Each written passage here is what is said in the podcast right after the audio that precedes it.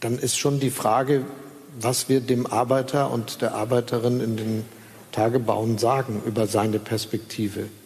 Ob es, ob es etwas ist, was. Äh, Nein, ich sage mal ganz ehrlich, diese schwarz gekleideten Inszenierungen bei verschiedenen Veranstaltungen von immer den gleichen Leuten erinnern mich an eine Zeit, die lange zurückliegt und Gott sei Dank. So hat Bundeskanzler Olaf Scholz auf dem Katholikentag auf einen Zwischenruf reagiert. Und was er sagte, verstanden viele als Vergleich von Klimaaktivistinnen mit Nazis. Gerade gerückt hat er diesen Eindruck bislang nicht.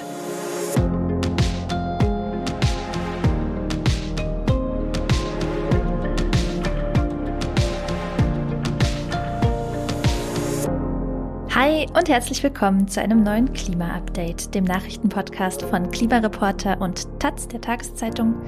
Ich bin Susanne Schwarz und ich spreche heute mit meiner Kollegin Sandra Kirchner. Hi Sandra. Hallo Sanne. Wir haben heute wieder drei Themen im Gepäck. Als erstes sprechen wir über eine Äußerung des Bundeskanzlers, die für ganz schön viel Wirbel gesorgt hat. Und eigentlich auch ziemlich daneben ist. Dann geht es um das Klimageld, ein Vorschlag von Bundesarbeitsminister Hubertus Heil. Und am Ende schauen wir uns an, ob die Klimapolitik von Deutschland eigentlich ausreichend ist. Da gibt es eine neue Studie zu. Doch jetzt geht es erst einmal um Scholz Äußerungen, die wir zu Beginn im Einspieler gehört haben. Genau, das erste Thema ist gleich ein großer Aufreger. Bundeskanzler Olaf Scholz hat auf dem Katholikentag kürzlich etwas über eine Gruppe von KlimaaktivistInnen gesagt, ähm, das breit als Nazi-Vergleich aufgefasst wurde. Und das ist natürlich eine krasse Sache, denn solche Vergleiche verharmlosen den deutschen Faschismus, wenn sie sich denn nicht wirklich auf Nazis beziehen. Und gleichzeitig diskreditiert es natürlich diejenigen, auf die sich der Vergleich bezieht. Also man spricht ihnen ja ab, damit einen legitimen Platz in der Öffentlichkeit zu haben, also in diesem Fall den Klimaaktivistinnen, die einen Redebeitrag von Scholz durch einen Zwischenruf gestört haben. Das kann sich ein Bundeskanzler eigentlich nicht leisten. Und ich habe das diese Woche auch schon in einem Kommentar geschrieben. Eigentlich grenzt es an einen Rücktrittsgrund. Aber das Thema hat natürlich auch Schattierungen und ich würde vorschlagen, wir gucken uns mal an, was er da eigentlich genau gesagt hat. Also ich habe das Zitat nochmal rausgesucht. Er sagt, Zitat, ich sage mal ganz ehrlich, diese schwarz gekleideten Inszenierungen bei verschiedenen Veranstaltungen von immer den gleichen Leuten erinnern mich an eine Zeit, die lange zurückliegt und Gott sei Dank. Zitat Ende. Das springt man natürlich im deutschen Kontext direkt zur NS-Zeit, auch wenn er das ausdrücklich nicht benennt. Scholz hat ja zum Beispiel auch eine ausgeprägte Problemgeschichte mit der linksautonomen Szene. Da passt auch die schwarze Kleidung besser zu. Allerdings gibt es da ja weniger eine konkrete abgeschlossene Periode in der Geschichte. Da macht also eigentlich der Rest der Aussage nicht so Sinn. Und man muss auch sagen, Scholz hat seitdem leider sämtliche Gelegenheiten verstreichen lassen, sich zu erklären. Und er wurde jetzt echt schon oft darauf angesprochen, mhm. also beziehungsweise VertreterInnen von ihm. Am Montag bei der üblichen Regierungspressekonferenz zum Beispiel, da fragten mehrere JournalistInnen danach, wie Scholz das denn nun gemeint habe. Und eine Regierungssprecherin, die nannte es zwar absurd, Nazis und Klimabewegung zu vergleichen, sagte aber nicht, dass Scholz das nicht getan habe. Also stattdessen sagte sie, ähm, dass sie die Äußerungen nicht kommentieren werde. Und da stellen sich dann schon einige Fragen, also beziehungsweise stellen sich noch viel mehr Fragen. Ähm, denn kein Dementi heißt im Land der Presseanfragen ja normalerweise, ist es wirklich so schlimm? Und am Dienstag hat sich auch Scholz selbst endlich geäußert, als JournalistInnen ihn in Brüssel darauf ansprachen. Und da bestärkte er äh, nochmal, dass ihm die Form des Protests nicht gefallen hat, also die Störung der Veranstaltung. Fair enough. Äh, aber vor allem sagte er dann auch, Zitat, ich finde, dass schwarz gekleidete Leute, die auf Veranstaltungen sind, sich in einer Weise, die für die Demokratie nicht in Ordnung ist, aufführen. Und das hat hm. natürlich äh, für viel Häme gesorgt, ähm, weil er das so allgemein formuliert hat. Ähm, und Leute posten jetzt Fotos von sich in schwarzer Kleidung auf Veranstaltungen. Und, und da ist es ja für die meisten nicht so schwer, eins zu finden, denn schwarz gekleidet sind ja sehr viele Menschen, sehr oft, inklusive PolitikerInnen wie Scholz. Aber vor allem steht halt dieser unsägliche Satz immer noch im Raum, ohne dass es eine Klarstellung gäbe. Lass uns doch vielleicht noch mal kurz auf den Inhalt gucken. Was hat denn da Scholz eigentlich gesagt und worauf bezog sich der Zwischenruf? Da ging es um Arbeitsplätze. Scholz sagte, es stelle sich die Frage, was man jetzt angesichts der Energiewende den Kohlearbeiterinnen sagen solle. Und dem Zwischenruf konnte man entnehmen, dass es nur 18.000 Arbeitsplätze betrifft. Scholz unterbrach ihn dann, aber der Kommentar sollte wohl darauf hinauslaufen, dass die Energiewende viel mehr Arbeitsplätze bringt, dass es also eine Scheindebatte ist. Und hier nochmal ein paar Zahlen. Achtung, nicht nur auf Deutschland, sondern auf die ganze Welt bezogen. Aktuell arbeiten ungefähr 18 Millionen Menschen in der Energiebranche und für 2050 mit erreichten Klimazielen, also im Prinzip mit der Klimaneutralität, sind es laut einer Studie der kanadischen University of British Columbia 25 Millionen. Also natürlich verlieren jetzt einige ihren Job, um die muss man sich kümmern und es fließt ja auch massiv viel Geld in den Strukturwandel der Kohlereviere in Deutschland. Aber insgesamt ist es nicht so, dass da jetzt eine Massenarbeitslosigkeit auf uns zukommt durch die Energiewende. Sogar im Gegenteil. Eigentlich gibt es sogar eher einen Fachkräftemangel, zum Beispiel bei der Installation der ganzen Wärmepumpen, die ansteht, um unsere Heizung auf erneuerbare Energien umzurüsten. Da haben wir hier im Podcast auch schon drüber geredet, als Russland den Krieg gegen die Ukraine begonnen hat. Genau, technologisch machen nämlich äh, Wärmepumpen in vielen Häusern Sinn, aber jetzt stellt sich halt heraus, dass das Nadelöhr wirklich die HandwerkerInnen sein könnten, die die Dinger auch installieren sollen. Ja, also Arbeitsplatzdebatte macht echt keinen Sinn und mhm. wird halt häufig zum Ausbremsen von Klimaschutz genutzt. Und das ist auch sowas, was es in der Form nur bei der Klimapolitik gibt. Also als klar war, dass man automatische Festnetztelefonie nutzen kann, da hat ja auch niemand gesagt, nee, also diese gute und bequeme Lösung, die können wir nicht umsetzen, weil dann die TelefonistInnen ihre Jobs loswerden. Ähm, also sowas muss man natürlich sozial begleiten, wie du auch schon sagst. Ist ja klar, das ist im Prinzip ja eine Binsenweisheit. Mhm. Aber an sich ist es auch eine normale Sache, dass Gesellschaften sich wandeln und damit auch die Jobs, die anfallen. Und das bereitet mir schon Bauchschmerzen, muss ich sagen, wie Olaf Scholz über die Klimakrise redet. Also er sagte da zu diesem Anlass auch, dass die KlimaaktivistInnen Veranstaltungen für ihre Zwecke manipulieren würden. Ähm, ja, ich, ich verstehe es ja, dass es für ihn unangenehm ist, wenn so eine Veranstaltung gestört wird. Ähm, neben dem Zwischenruf wollte da auch jemand auf die Bühne und so. Also klar, da kann man sich irgendwie, da kann man sich über die Art und Weise beschweren, wenn man denn unbedingt will. Aber Klimaschutz so als Einzelinteresse von Klimaaktivistinnen hinzustellen, ähm, statt als Bedrohung für unsere ganze Lebensweise, die ja wirklich keinen Stein auf dem anderen lassen wird, wenn wir nicht zuerst die Steine, um jetzt in diesem Sprachbild zu bleiben, selbst radikal umbauen.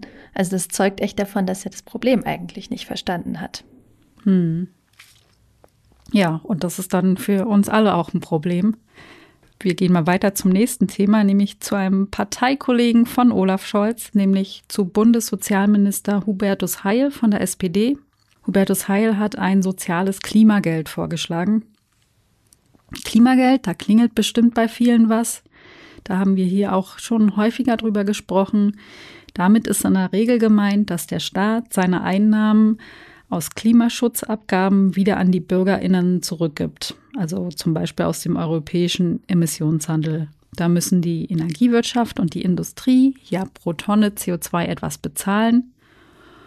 Und in Deutschland gibt es darüber hinaus auch einen nationalen Emissionshandel für die anderen Branchen. Das geben die Unternehmen natürlich in der Regel an die Verbraucherinnen weiter, die das dann letztlich bezahlen. Und mit diesen Einnahmen kann der Staat so einiges machen. Bisher hat er damit viele Energiewendeprojekte finanziert, aber viele Klimaexpertinnen empfehlen, zur Steigerung der Akzeptanz von Klimaschutz sollten die Bürgerinnen auch etwas davon haben, nämlich einmal im Jahr sollten die Einnahmen gleichmäßig auf alle aufgeteilt werden. So ein Klimageld steht auch schon im Koalitionsvertrag der Ampelregierung. Aber Hubertus Heil will es halt ein bisschen anders machen. Du sagtest gerade schon, er nennt das Projekt soziales Klimageld. Und damit meint er, er will das nach Einkommen staffeln. Ab einem bestimmten Einkommen gibt's gar nichts mehr. Heil kommt ja jetzt äh, zu einer Zeit damit, wo alles teurer wird, wo viele Menschen sich ja auch grundlegende Sachen nicht mehr leisten können oder zumindest schwerer leisten können. Und damit begründet er das ganze Programm auch. Also er sagt gar nicht wirklich was über die Akzeptanz der Energiewende, sondern er sagt, das soll helfen bei den steigenden Kosten. Da fragen wir uns natürlich, wie finden wir das? Ich habe schon gelesen in einem Kommentar, dir gefällt das nicht so richtig, oder?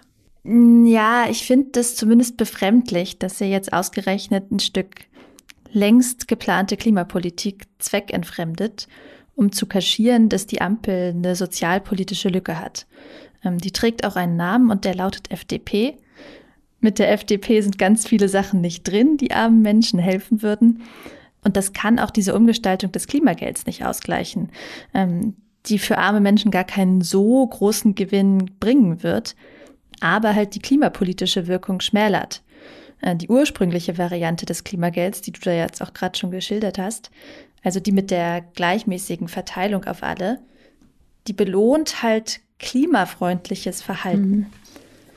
Also wer wenig Emissionen verursacht hat, der kriegt vielleicht sogar mehr zurück, als er gezahlt hat, oder zumindest genauso viel. Und wer viel emittiert, der zahlt drauf. Das ist eine schöne, einfache Botschaft. Und das ist wichtig, wenn das Ziel eine Akzeptanzsteigerung für den Klimaschutz ist. Also am besten wäre es, wenn da alle einmal im Jahr einen schönen grünen Briefumschlag bekämen, wo groß drin steht, äh, wie viel Klimageld es gibt. Und wenn diesen Umschlag halt ein Fünftel der Leute nicht bekommt, wird die Maßnahme in dieser Hinsicht weniger wirksam. Außerdem treibt es ja die Verwaltungskosten hoch, wenn erstmal noch das Gehalt geprüft werden muss. Das heißt, wahrscheinlich bliebe auch von dem Geld insgesamt mhm. weniger übrig, um das überhaupt zu verteilen. Und dann ärgert mich auch, äh, dass überhaupt die Verbindung zwischen den aktuell hohen Kosten und den CO2-Preisen gezogen wird. Denn das gerade alles so teuer ist, das hat mit den CO2-Preisen eigentlich nicht viel zu tun. Also die machen nur einen ganz kleinen Anteil der Preissteigerungen aus. Ja, das sehe ich auf jeden Fall auch, dass es so ein Versuch ist, den Anschein von mehr Sozialpolitik zu erwecken. Aber ich würde auch sagen, gut, dass das Klimageld überhaupt wieder in die Debatte kommt. Und es stimmt zwar auch, dass Hubertus Heil die Logik des Klimagelds verändern will und dass das vielleicht nicht wirklich optimal ist, aber andererseits wäre es jetzt, finde ich, auch nicht dramatisch. Eigentlich verstärkt es ja die Verteilungswirkung, die das Klimageld ohnehin schon hätte. Es ist ja so, dass reiche Menschen tendenziell eine schlechtere Klimabilanz haben, also statistisch gesehen eh zu denen gehören würden, die beim Klimageld draufzahlen. Und mit Heils Vorschlag bekommen sie jetzt eben gar nicht erst das Klimageld mit dem Nachteil, den du genannt hast. Naja, das Klimageld wird eh nicht reichen, um die höheren Preise auszugleichen. Das steht nochmal auf einem anderen Blatt.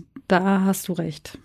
Ähm, ja, das stimmt schon auch mit der Verteilungswirkung. Und äh, man muss auch sagen, noch ist es ja nur ein Vorschlag von Heil, der erstmal diskutiert wird und übrigens zurzeit eigentlich nicht aus dieser klimapolitischen Sicht, die wir hier im Klima-Update natürlich haben, sondern eher, weil der Finanzminister, also Christian Lindner von der FDP, das Klimageld plötzlich gar nicht mehr so richtig haben will.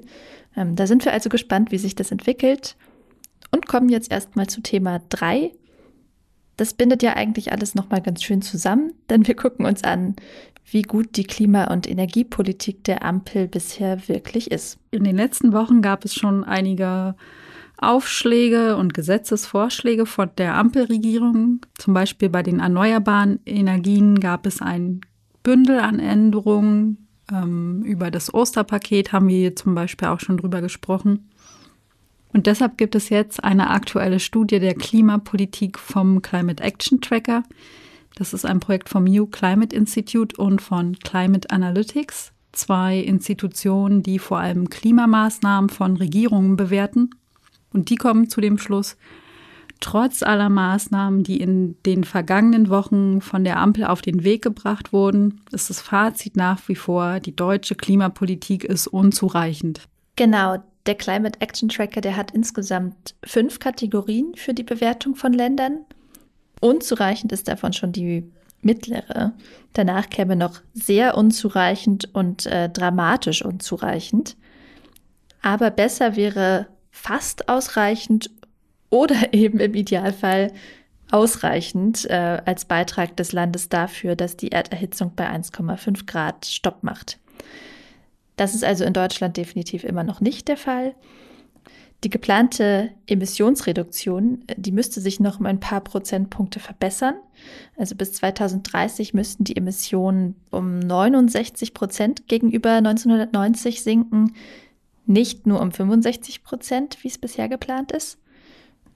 Auch das würde eigentlich noch nicht ausreichen für ein Land wie Deutschland, ähm, also ein hochindustrialisiertes Land, das halt über viele Jahrzehnte schon viel zu viele CO2-Emissionen verursacht hat im weltweiten Vergleich.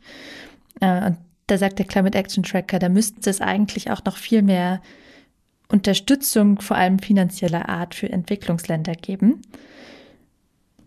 Wenn die Ampel also alle Maßnahmen, die sie im Koalitionsvertrag angekündigt hat, auch umsetzt, dann könnte das laut dem Climate Action Tracker fast reichen, um die Emissionen um diese versprochenen 65 Prozent zu senken, immerhin.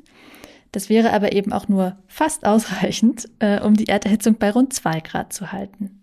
Im Stromsektor ist es so, dass Deutschland seine CO2-Minderungsziele sogar übererfüllen könnte.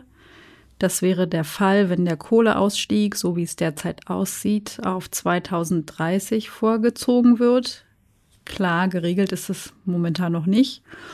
Und wenn auch der Ausbau der erneuerbaren Energien, wie angekündigt, deutlich angezogen wird.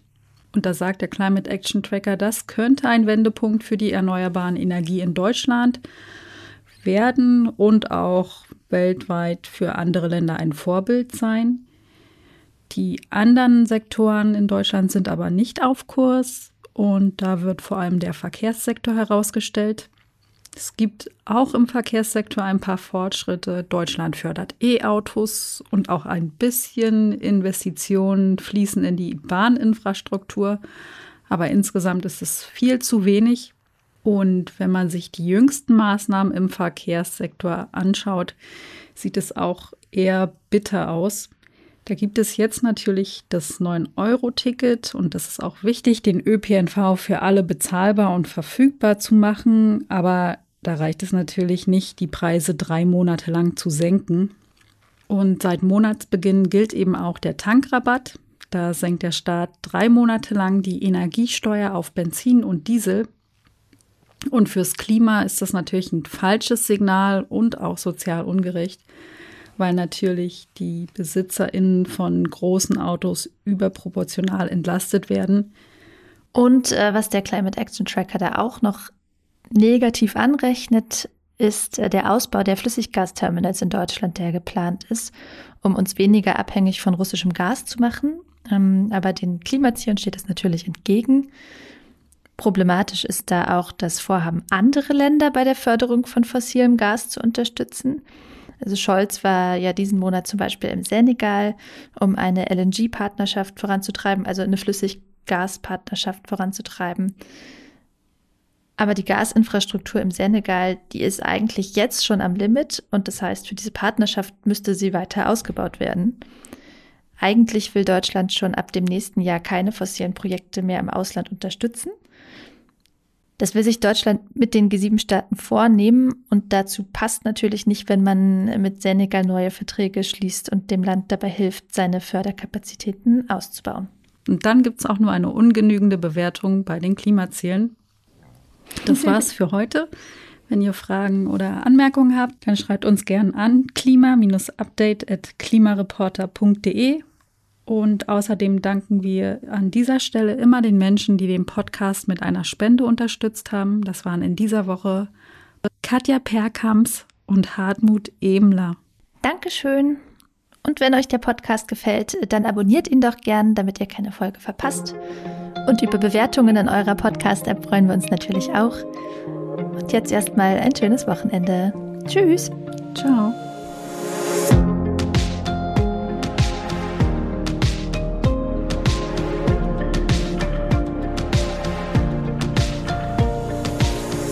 Klima-Update ist ein Projekt des Klimawissen e.V. in Kooperation mit Taz der Tageszeitung. Es wird im Wechsel moderiert von Verena Kern, Sandra Kirchner, Katharina Schipkowski und Susanne Schwarz. Unser Produzent ist Christian Eichler. Ihr könnt unsere Arbeit mit einer Spende unterstützen. Dazu besucht uns auf www.verein-klimawissen.de.